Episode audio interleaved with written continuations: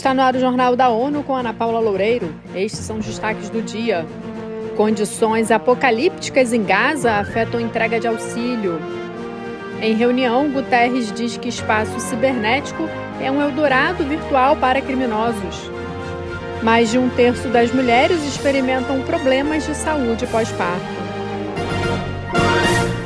Dois meses após os ataques terroristas do Hamas em Israel, que desencadearam a retaliação militar israelense em Gaza, a situação no enclave está se tornando apocalíptica, com a violência impossibilitando a entrega de ajuda. Mayra Lopes tem mais informações. O alerta foi feito nesta quinta-feira por 27 organizações de auxílio, incluindo agências da ONU e seus parceiros. O comunicado conjunto pede uma interrupção imediata dos combates, enfatizando que as condições em Gaza estão entre as piores já testemunhadas. Na quinta-feira, tropas israelenses teriam entrado na cidade de Khan Yunis, ao sul de Gaza, onde milhares de pessoas deslocadas estavam abrigadas. Bombardeios intensos por parte de Israel em toda a faixa e lançamentos de mísseis por grupos armados palestinos em direção a Israel continuaram nos últimos dias, segundo o escritório de assuntos humanitários da ONU, o OSHA. Da ONU News, em Nova York, Mayra Lopes. Relatos apontam que mais de 100 pessoas foram mortas na quarta-feira após o bombardeio de múltiplos prédios residenciais no campo de refugiados Jabalia, no norte de Gaza. O Conselho de Segurança debate nesta quinta-feira o tema Crime Organizado Transnacional, Desafios Crescentes e Novas Ameaças. Os detalhes com Eletário Guevani. Na sessão, com a presença de vários ministros dos 15 Estados-membros e países convidados, o secretário-geral António Guterres apontou o espaço cibernético como o Eldorado virtual para criminosos. The activities of transnational organized crime take many forms, but the ramifications are the same: weakened governance, corruption and lawlessness. O chefe das Nações Unidas disse que essa atuação acontece em diversas formas, resultando em fraca governança e aumento da corrupção, da ilegalidade da violência, de mortes e da destruição em muitos casos. Da ONU News em Nova York, Eleutério Gavan.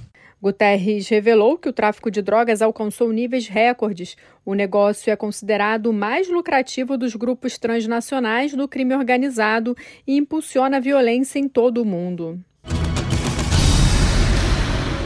Um novo estudo revela que pelo menos 40 milhões de mulheres por ano correm o risco de enfrentar complicações de saúde prolongadas decorrentes do parto. Felipe de Carvalho tem mais informações.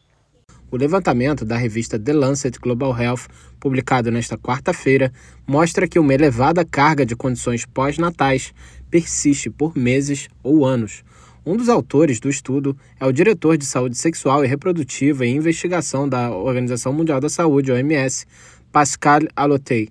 Ele disse que muitas condições pós-parto causam sofrimento considerável na vida cotidiana das mulheres muito depois do nascimento, tanto emocional como fisicamente, e ainda assim são largamente subestimadas, subreconhecidas e subnotificadas.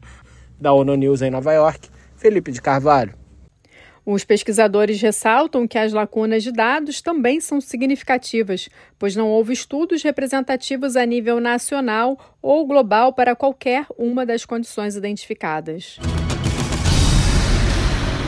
A Organização Internacional para as Migrações, o Acnur e parceiros buscam 1,59 bilhão de dólares para ajudar 3 milhões de refugiados migrantes da Venezuela e comunidades anfitriãs em 2024.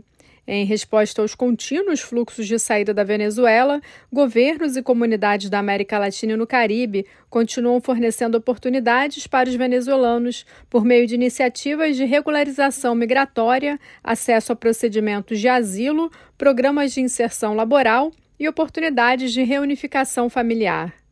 Mais de 60% das pessoas que deixaram a Venezuela regularizaram seu status em 2023, o plano de resposta forneceu assistência humanitária e proteção e implementou programas de integração socioeconômica para mais de 2 milhões de refugiados, migrantes e membros das comunidades anfitriãs afetadas.